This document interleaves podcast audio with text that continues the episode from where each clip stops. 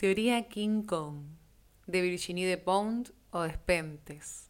Traducción de Paul Preciado. Parte 6. King Kong Girl. La versión de King Kong, realizada por Peter Jackson en 2005, comienza a principios del siglo pasado.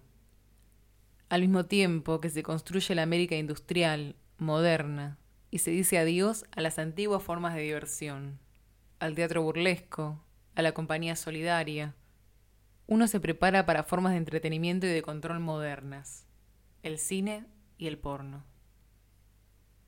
Un director de teatro megalómano y mentiroso, un hombre de cine, hace subir a una mujer rubia a un barco. Ella es la única mujer a bordo.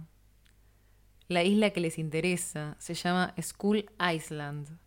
No existen los mapas, porque nadie que haya ido ha vuelto jamás. Pueblos primitivos, criaturas fetales, niñas con cabelleras negras y enmarañadas, viejas amenazantes, desdentadas gritan bajo una lluvia diluviana. Raptan a la rubia para ofrecérsela a King Kong. La atan. Una vieja le pone un collar antes de dejarla a merced del simio gigante.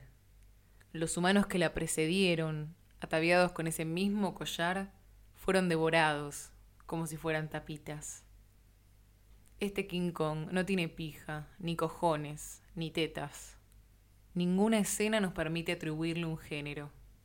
No es un macho ni una hembra, es simplemente peludo y negro.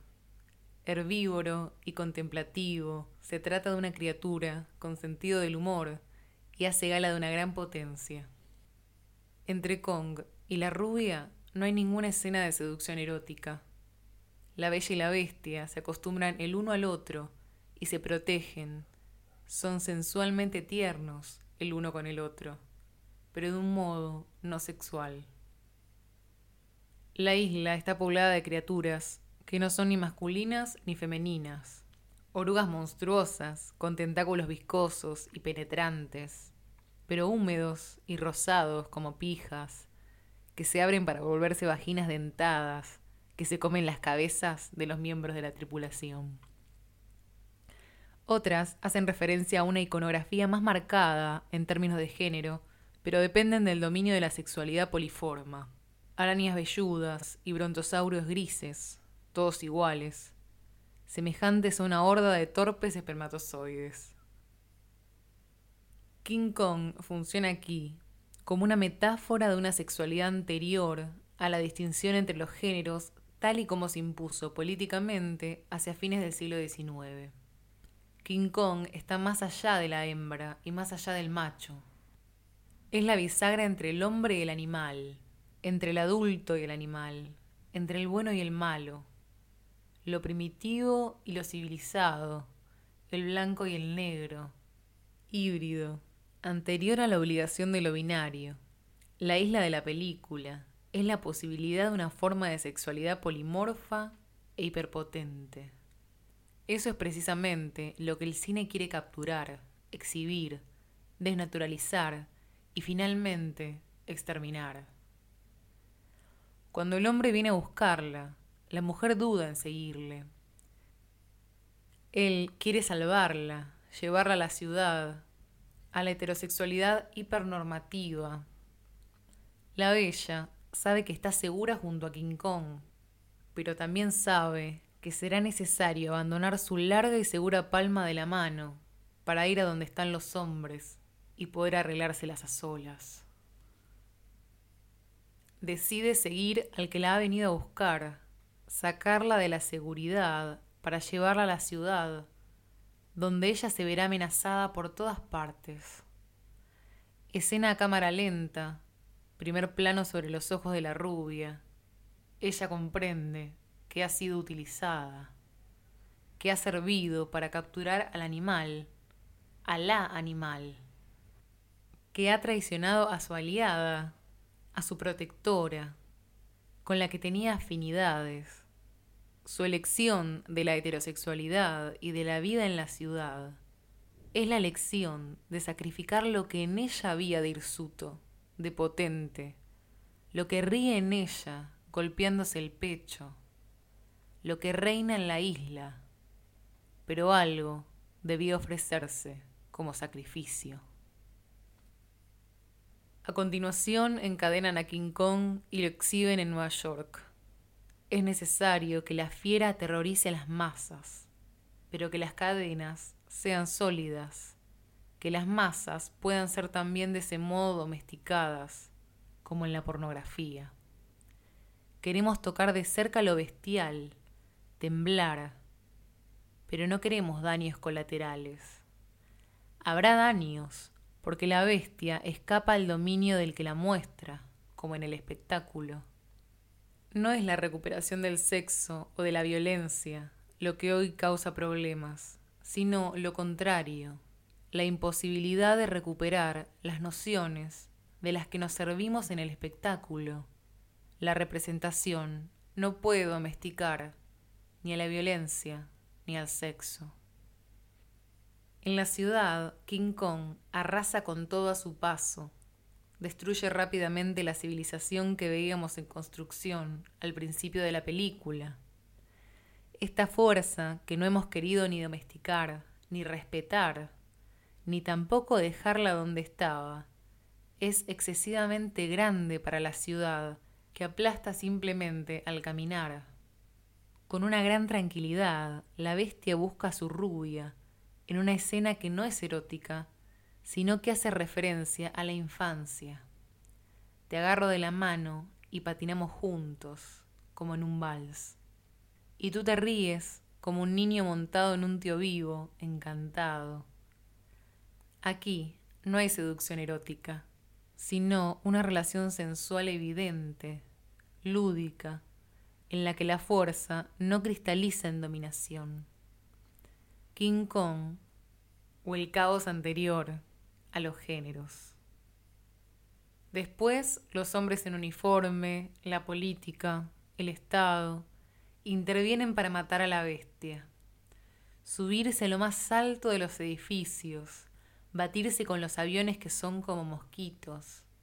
Es un número lo que le permite matar a la bestia y dejar a la rubia sola, lista para casarse con el héroe.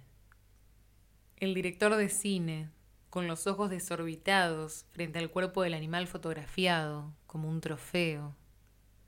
Los aviones no tienen la culpa. Es la bella la que ha matado a la bestia. Palabra de director. Mentira. La bella no ha elegido matar a la bestia. La bella se niega a participar en el espectáculo. Fue a buscarla en cuanto supo que se había escapado. Se ha divertido sobre su mano mientras se deslizaban sobre el agua helada del parque. La ha seguido hasta la cumbre, donde la han matado. Y después, la bella ha ido detrás de su chulo. La bella no ha podido impedir que los hombres trajeran a la bestia, ni que la mataran. Se deja proteger por el más deseante, el más fuerte, el más adaptado se ha distanciado de su potencia fundamental. Ese es nuestro mundo moderno. Cuando llego a París, en el 93, apenas llevo accesorios de la feminidad, solo aquellos que tienen una utilidad profesional. A partir del momento en el que he decidido dejar de follar por dinero, me visto con un anorak, vaqueros, zapatos planos y casi sin maquillaje. El punk rock es un ejercicio a través del cual se dinamitan los códigos establecidos, especialmente los de género, aunque solo sea porque nos alejamos físicamente de los criterios de la belleza tradicional. Cuando me internan en un psiquiátrico a los 15 años, el psiquiatra me pregunta por qué me empeño en afearme hasta ese punto. Me alucina que tenga el morro de preguntarme eso, cuando yo, con mi cresta roja, mis labios pintados de negro, mis medias blancas de rejilla y mis botas militares, me encuentro super chic. Insiste, ¿acaso tengo miedo de ser fea? Me dice que tengo los ojos bonitos. Yo ni siquiera entiendo de qué diablos me habla. ¿Acaso él se siente sexy con su traje de chaqueta de mierda y con cuatro pelos de sobra en el cráneo? Ser pancarra implica forzosamente reinventar la feminidad porque se trata de estar en la calle, mendigar, vomitar cerveza, enifar cola hasta caerse al suelo, que te atrape la policía, bailar el pogo, beber por un tubo, aprender a tocar la guitarra, llevar la cabeza rapada, llegar todos los días a casa pedo, saltar como una loca en los conciertos, cantar en el coche a gritos himnos supermasculinos con las ventanillas bajadas, saber qué pasa en el fútbol, ir a las manifestaciones con pasamontañas y lista para darse de hostias. Y todo el mundo te deja en paz. Habría incluso bastantes tíos que piensan que es estupendo, capaces de ser buenos colegas y de no intentar darte lecciones. He aquí el concepto punk, no hacer lo que te dicen que hagas. Con la policía pasa lo mismo que con el psiquiatra. En la comisaría, un inspector sentimental me dice que soy más guapa de lo que creo, que por qué llevo la vida que llevo. Esa me la van a jugar a menudo. Aunque yo no me quejo de nada ni a nadie. Sé guapa. ¿De qué me serviría eso si no me siento superdotada en el tema?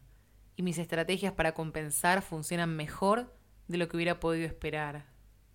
Yo era amable con los chicos y en general ellos también lo eran conmigo. En Lyon me corto el pelo súper corto. La gente me llama señor en las panaderías o en los kioscos. Y a mí me da totalmente igual. Los comentarios son escasos. Deja de fumar como un tío. La mayor parte de las veces, en la cultura underground, privilegiada y al margen, no me dan la vara. Se debe notar que yo estoy bien como estoy, el punk rock es mi casa, pero eso no dura mucho. En el 93 publico Fóllame. La primera crítica aparece en Polar, una revista de tíos. Tres páginas, para reasignarme. Lo que molesta al tío no es, según sus criterios, que el libro no sea bueno. En realidad, ni siquiera habla del libro, lo que le interesa es que soy una chica que escribe sobre chicas como esas, como yo, y sin hacerme preguntas, puesto que es un hombre y según él debe tener derecho, evidentemente, a decirme lo que puedo permitirme, según su definición de decoro, me lo vine a explicar, ese desconocido, y a decírmelo públicamente. Yo no debo hacer eso pasa totalmente del libro. Lo que cuenta es mi sexo. Pasa de quién soy, de dónde vengo, de lo que me conviene, de quién va a leerme, de la cultura punk rock. Papi interviene con las tijeras para corregírmela, para cortarme mi pija mental, porque de las chicas como yo hay que ocuparse. Y de paso, cita Renoir. Las películas deberían estar hechas por chicas bonitas, que muestran cosas bonitas. Eso al menos me dará una idea para un título. En ese momento me parece tan grotesco que me hace reír. Pero después cambio de tono. Me doy cuenta de que me dan palos por todos lados y que eso es lo único que les interesa. Que yo sea una chica, una chica, una chica. Tengo un coño pegado en la cara. No me había confrontado todavía con el mundo de los adultos, y menos aún con el de los adultos normales. Así que al principio me sorprendo de cuánto saben distinguir entre lo que debe hacer y no debe hacer una chica en la ciudad. Cuando te vuelves una chica pública, te dan palos por todos lados de una manera muy particular. Pero no hay que quejarse porque está mal visto. Hay que tener buen humor, tomárselo con distancia y tener un buen par de cojones para aguantarlo. Todas esas discusiones para saber si yo tenía o no derecho a decir lo que decía. Una mujer, mi sexo, mi cuerpo. En todos los artículos, más bien de una forma amable, por cierto. No, no se describe un autor como se describe una mujer. Nadie cree necesario decir que Welbeck es guapo. De ser una mujer, y si a un número igual de hombres les hubieran gustado sus libros, habrían escrito sobre él que era guapa o fea, pero habríamos sabido lo que piensan sobre el tema y habrían intentado, en nueve de cada diez artículos, cantarle las cuarenta y explicarle en detalle por qué este hombre era tan desgraciado sexualmente. Le habrían dicho que era culpa suya, que no hacía las cosas correctamente, que no podía quejarse de nada. Y de paso, se hubieran reído de él. Pero has visto la cara que tienes. Habrían sido extraordinariamente violentos con él. Si, como mujer, hubiera dicho sobre el sexo y el amor con los hombres lo que él dice sobre el sexo y el amor con las mujeres. Con el mismo talento no hubiera habido el mismo trato. No querer a las mujeres cuando se es hombre es una actitud. No querer a los hombres cuando se es mujer es una patología. Una mujer no muy seductora que se quejara de que los hombres no fueran capaces de darle un orgasmo. Nos tocaría oír hablar de su cuerpo y de su familia y de sus complejos, de sus problemas. No es casual que todas las marujas, o casi todas, a partir de una cierta edad, intenten no hacerse notar demasiado. Que no nos cuenten que es una cuestión de carácter o de naturaleza, que a nosotras no nos gusta provocar y que lo nuestro es la casa y los niños. No hay más que darse cuenta de la que nos cae encima en cuanto hacemos algo. Ni siquiera al más loco de los tíos del hip hop le tratan tan mal como a una mujer. Y sin embargo, ya sabemos lo que los blancos piensan de los negros. No hay nada peor que ser una mujer juzgada por los hombres. Valen todos los golpes, empezando por los más bajos. No somos ni siquiera extranjeras. Nos ponen subtítulos todo el tiempo, como si no supiéramos lo que tenemos que decir. No lo sabemos tan bien como los machos dominantes, habituados como están desde hace siglos a escribir libros sobre la cuestión de nuestra feminidad y sobre sus implicancias. Es en esta época cuando descubro, con consternación, que cualquier huevón dotado de una pija se cree con derecho a hablar en nombre de todos los hombres, de la virilidad, de los pueblos guerreros, de los señores, de los dominantes, y en consecuencia se cree con derecho a darme lecciones de feminidad. Da igual si el tío mide 1,50, es más ancho que largo, y nunca ni en nada haya mostrado su masculinidad. Es un tío, y yo yo soy del otro sexo. No soy la única a la que le espanta que la pongan sistemáticamente en su lugar de hembra. Solo me comparan con otras mujeres. Marie Darrieussecq, Amélie Nothomb, Lorette Novercut. Poco importa, con tal de que tengamos la misma edad y sobre todo de que seamos del mismo sexo.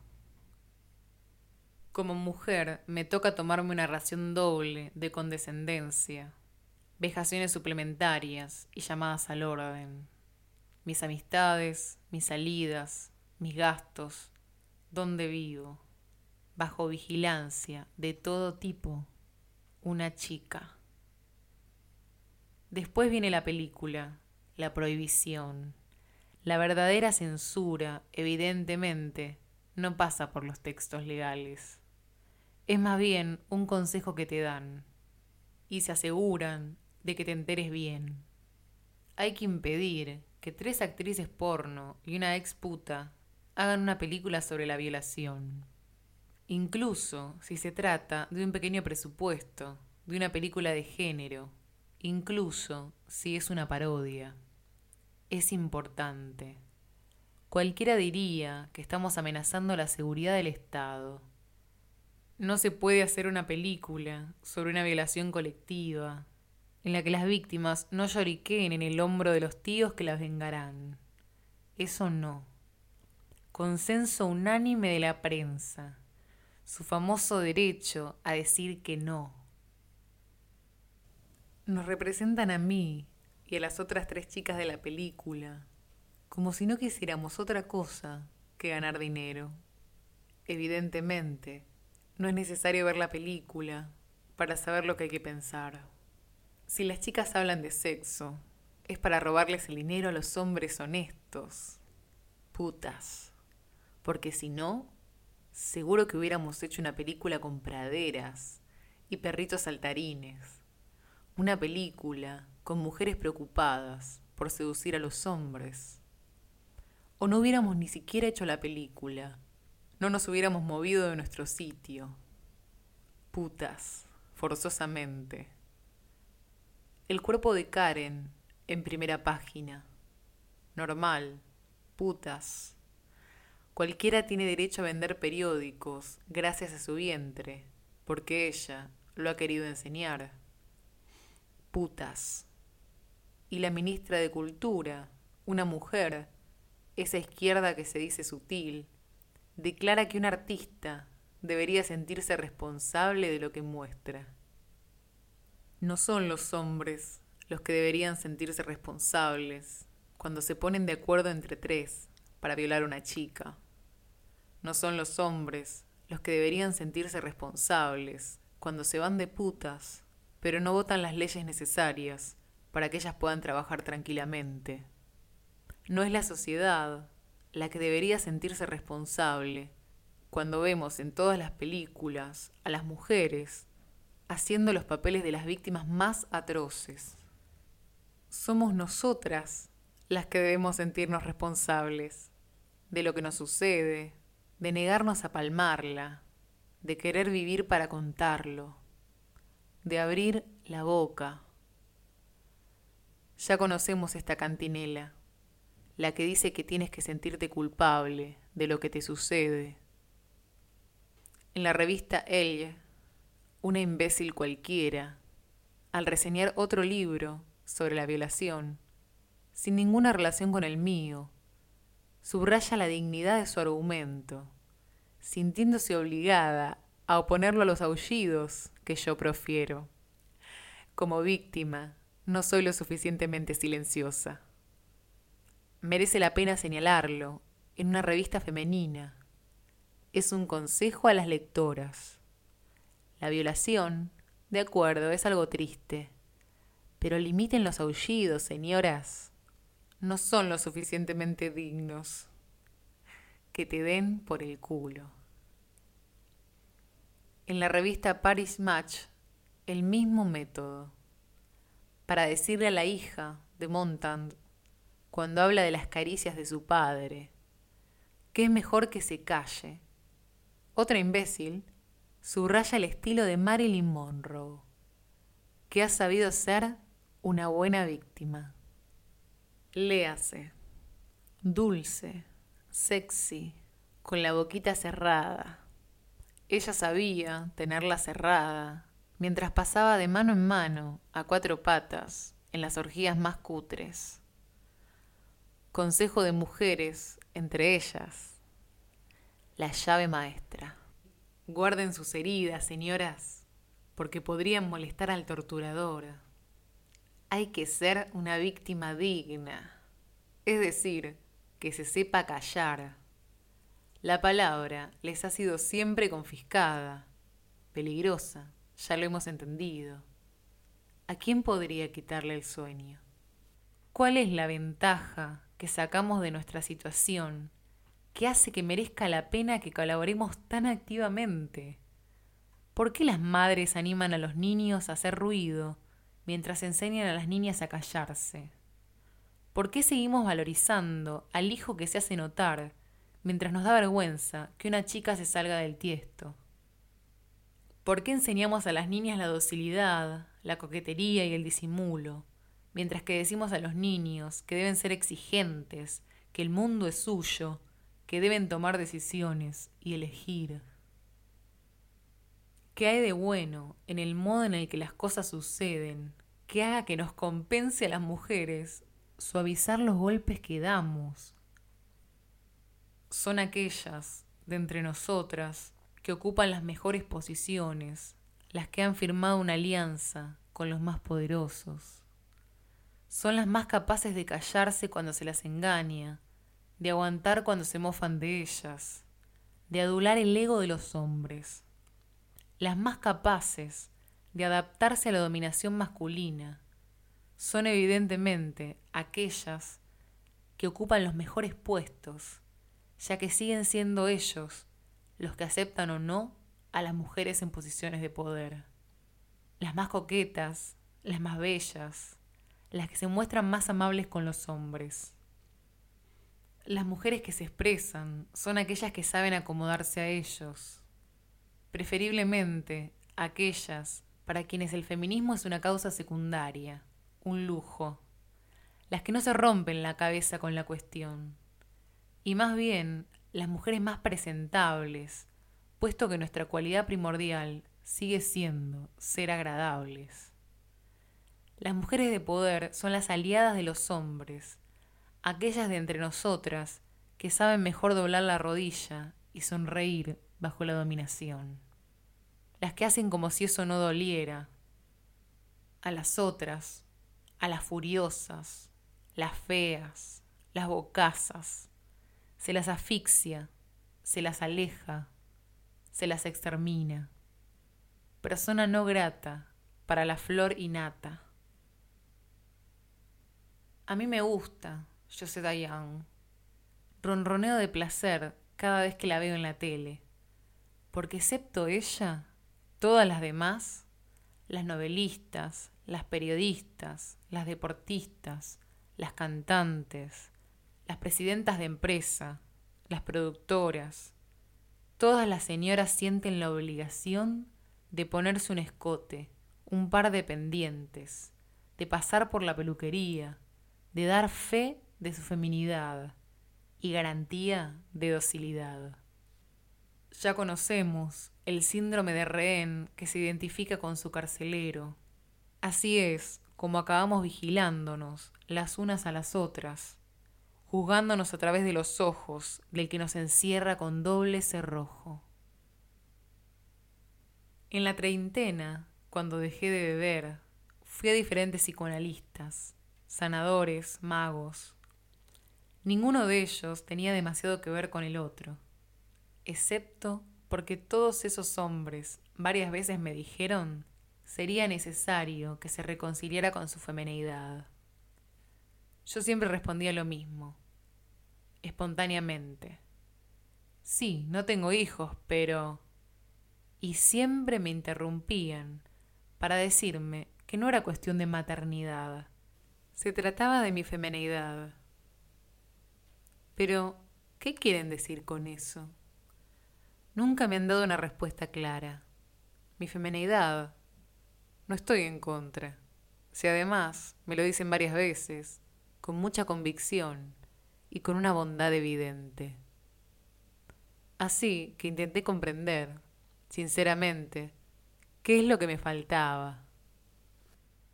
Me parecía que lo había hecho todo, que no intentaba hacer más esto que aquello, que me dejaba llevar sin reservas la femeneidad. ¿De qué se trataba? Las circunstancias en las que yo visitaba a esos terapeutas eran privilegiadas. Yo era más bien dulce y tranquila. No soy una bestia a tiempo completo. Soy más bien tímida, reservada. Desde que dejé de beber, no se puede decir que haga mucho ruido en general. Es verdad que a veces se me cruzan los cables y estallo, y de una forma no particularmente femenina. Lo confirmo. Pero por casualidad, de una manera bastante eficaz. Pero ellos no me hablaban ni de agitación ni de agresividad, sino de femenidad, sin entrar en detalles. Me comí la cabeza. ¿Se trataba de ser menos imponente? ¿De dar más seguridad? de ser más accesible quizás. Bueno, eso incluso intentándolo va a ser difícil. Al final, Ser la chica que ha hecho Fóllame es una broma. A veces es fácil. Me siento como Bruce Lee. Cuando él contaba en las entrevistas cómo los tíos venían a darle una palmadita en la espalda para provocar un duelo. Querían probar a todo el vecindario que eran tan fuertes que se habían peleado con Bruce Lee. En mi caso, son los casposos de pija pequeña del barrio, los que se sienten obligados a desafiarme, para mostrar a sus amigos que han tenido el valor de ponerme en mi sitio. No voy a entrar en detalles, ni a describir qué es lo que ocurre cuando estos tíos en cuestión entienden que todas las chicas que a ellos les gustaría tirarse prefieren acostarse conmigo. Eso les pone súper agresivos. ¿Qué puedo hacer si son tan sexys como un viejo R5 oxidado? Seguramente se imaginan que si yo no existiera, ellos la tendrían más grande. No merece la pena darle vueltas. De todos modos, ya se trate de mí o de cualquier otra, desde este punto de vista, es lo mismo. Nunca es suficiente. Hagas lo que hagas, siempre resulta demasiado para un necio local que se siente obligado a intervenir e intentar devolverte al redil. Cuanto más escasa es la virilidad de un tipo, más atento está a lo que hacen las mujeres. Y al contrario, cuanto más seguridad tiene un hombre, mejor soporta la diversidad de actitudes de las mujeres y su masculinidad. Por eso, nunca se nos llama al orden de una manera tan severa y estricta como en el territorio de las clases pudientes. Allí donde la masculinidad no está garantizada para los hombres, se pide a las féminas que jueguen el juego de la hipersumisa. Cuando en la tele, consternados, pasan una y otra vez imágenes de Happy Slapping, un chico que le da una hostia a una chica que mide dos cabezas menos que él y pesa 15 kilos menos, y se hace filmar por un amigo para después hacerse el chulito delante de otros tíos.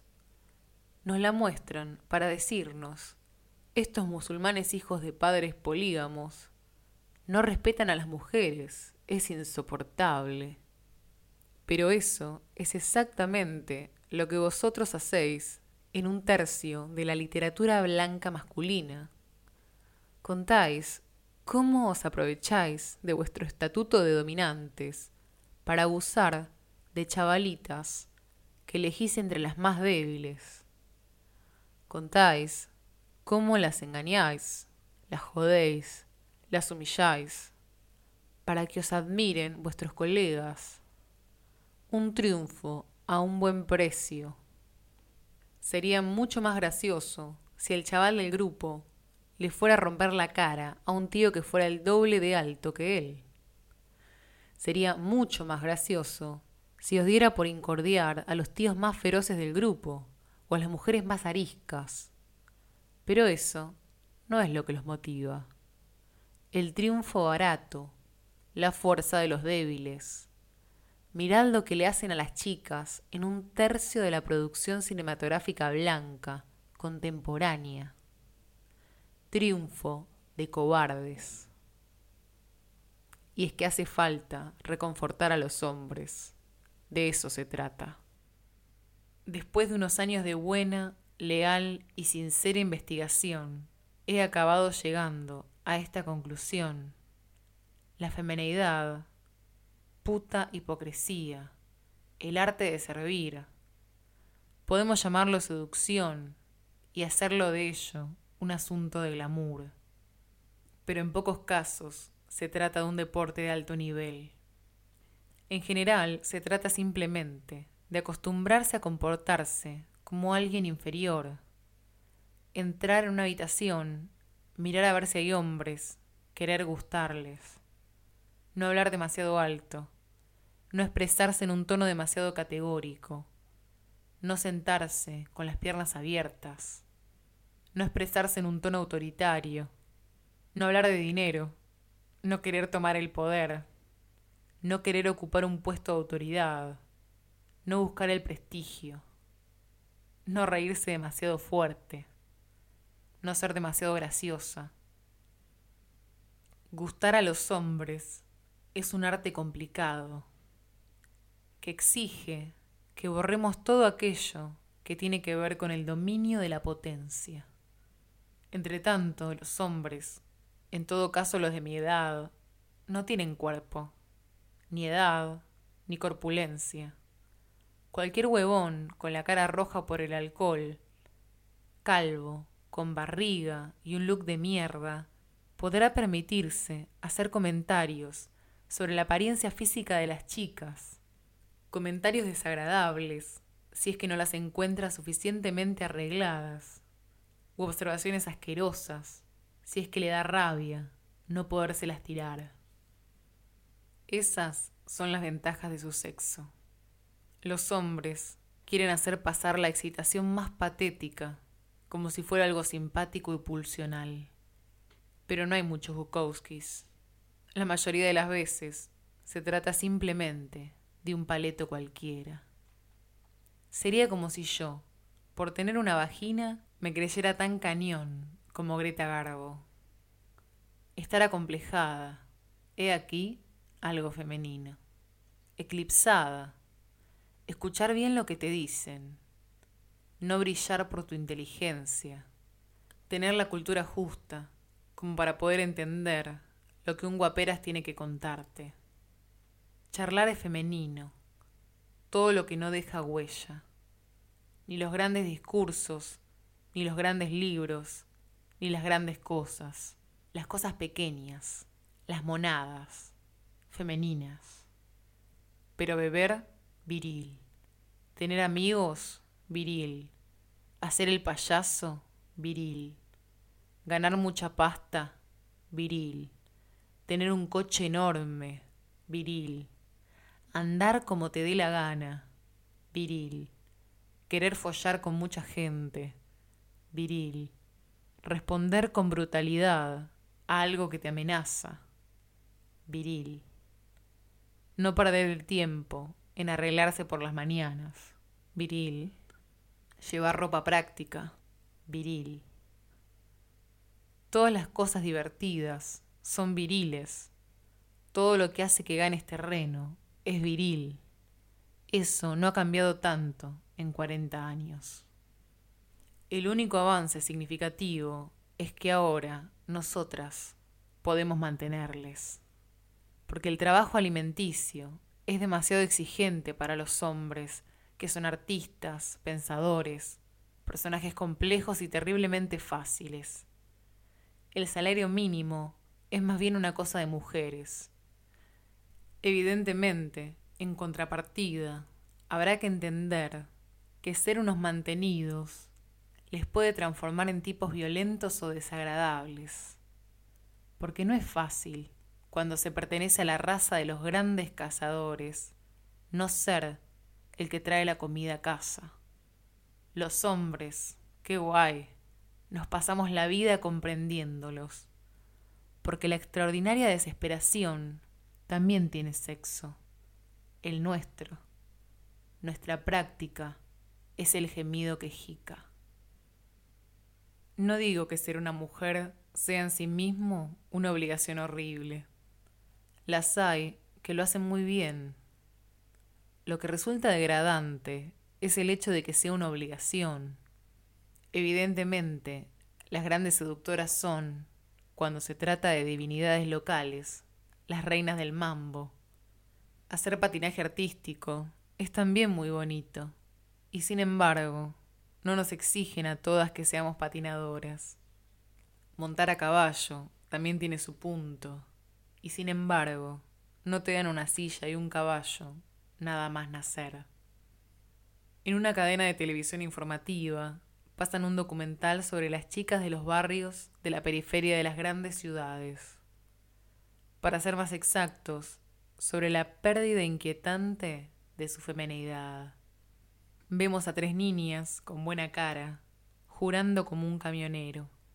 Una de ellas intenta atrapar a alguien que sube por el hueco de la escalera, con la esperanza de propinarle una paliza. Barrio desangelado, juventud a la deriva y sin objetivos.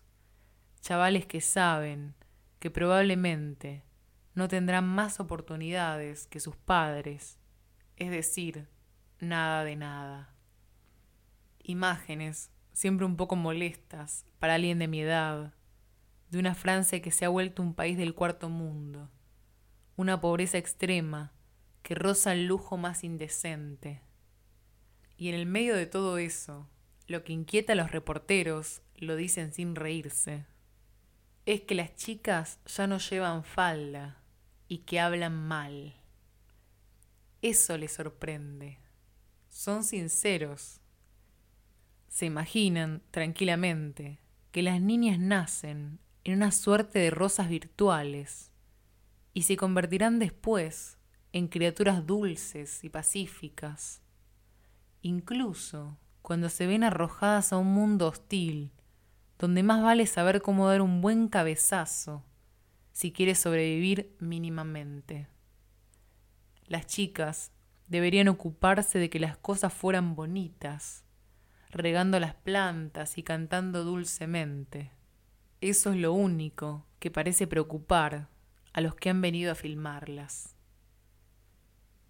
Esas mujeres no se parecen a las mujeres de los barrios de clase alta, ni a las niñas de las revistas, ni a las chicas de las universidades de prestigio.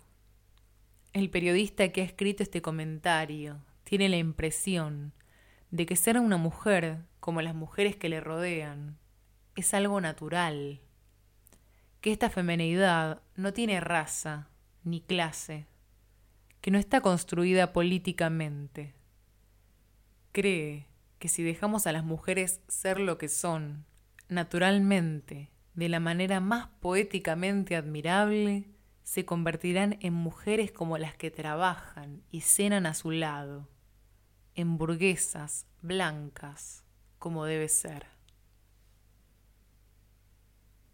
No es solamente mi naturaleza profunda y lo que ella tenía de diferente, de brutal, de agresivo, de potente, lo que empecé a domesticar. También aprendí a renegar de mi clase social. No fue una decisión consciente, más bien fue una estrategia de supervivencia social. Limitar los movimientos físicamente, preferir los gestos suaves, ralentizar la adicción, privilegiar aquello que no da miedo. Volverme rubia, arreglarme los dientes, emparejarme con un hombre mayor que yo, más rico y más famoso, querer tener un hijo, hacer lo que hacen los demás, después del escándalo de la película, fundirme un poco en su decorado, dar tiempo al tiempo, dejar de beber, tanto por preservar mi look como para evitar la desinhibición del alcohol y los comportamientos viriles que vienen con él. Acostarse con cualquiera, intimar con el prójimo, hacer ruido, reírse demasiado. Volví a mi categoría, tal y como la entendía en mi nuevo ambiente. Vestirse de rosa y llevar pulseras brillantes. Hice cuanto pude para pasar desapercibida, pero no fue neutro. Fue un debilitamiento consentido. Por suerte, existe Courtney Love, en particular, y el punk rock en general. Una tendencia a amar el conflicto. Intento recuperar la salud mental bajo mi sombra de rubia. El monstruo que habita en mí no se rinde. Mi novio me planta, no tengo hijos. El día de mi cumpleaños número 35 es la muerte, sin saber siquiera si todavía tenía algo que demostrarle al mundo, que soy una mujer como cualquier otra, con todas las veces que me han repetido, usted odia a los hombres. Yo me había empeñado en demostrar lo contrario. Qué idea tan absurda. Intentar probar que soy una mujer amable. que incluso tiene hijos, como lo prescribe la prensa. Pero cada uno lleva la vida que debe llevar, y todo eso no funciona en mi caso. No soy dulce, no soy amable, no soy una pija. Tengo subidones de hormonas que me causan estallidos de agresividad. Si no viniera del punk rock, me avergonzaría de lo que soy, incapaz de adaptarme hasta ese punto. Pero vengo del punk rock y estoy orgullosa de no lograrlo.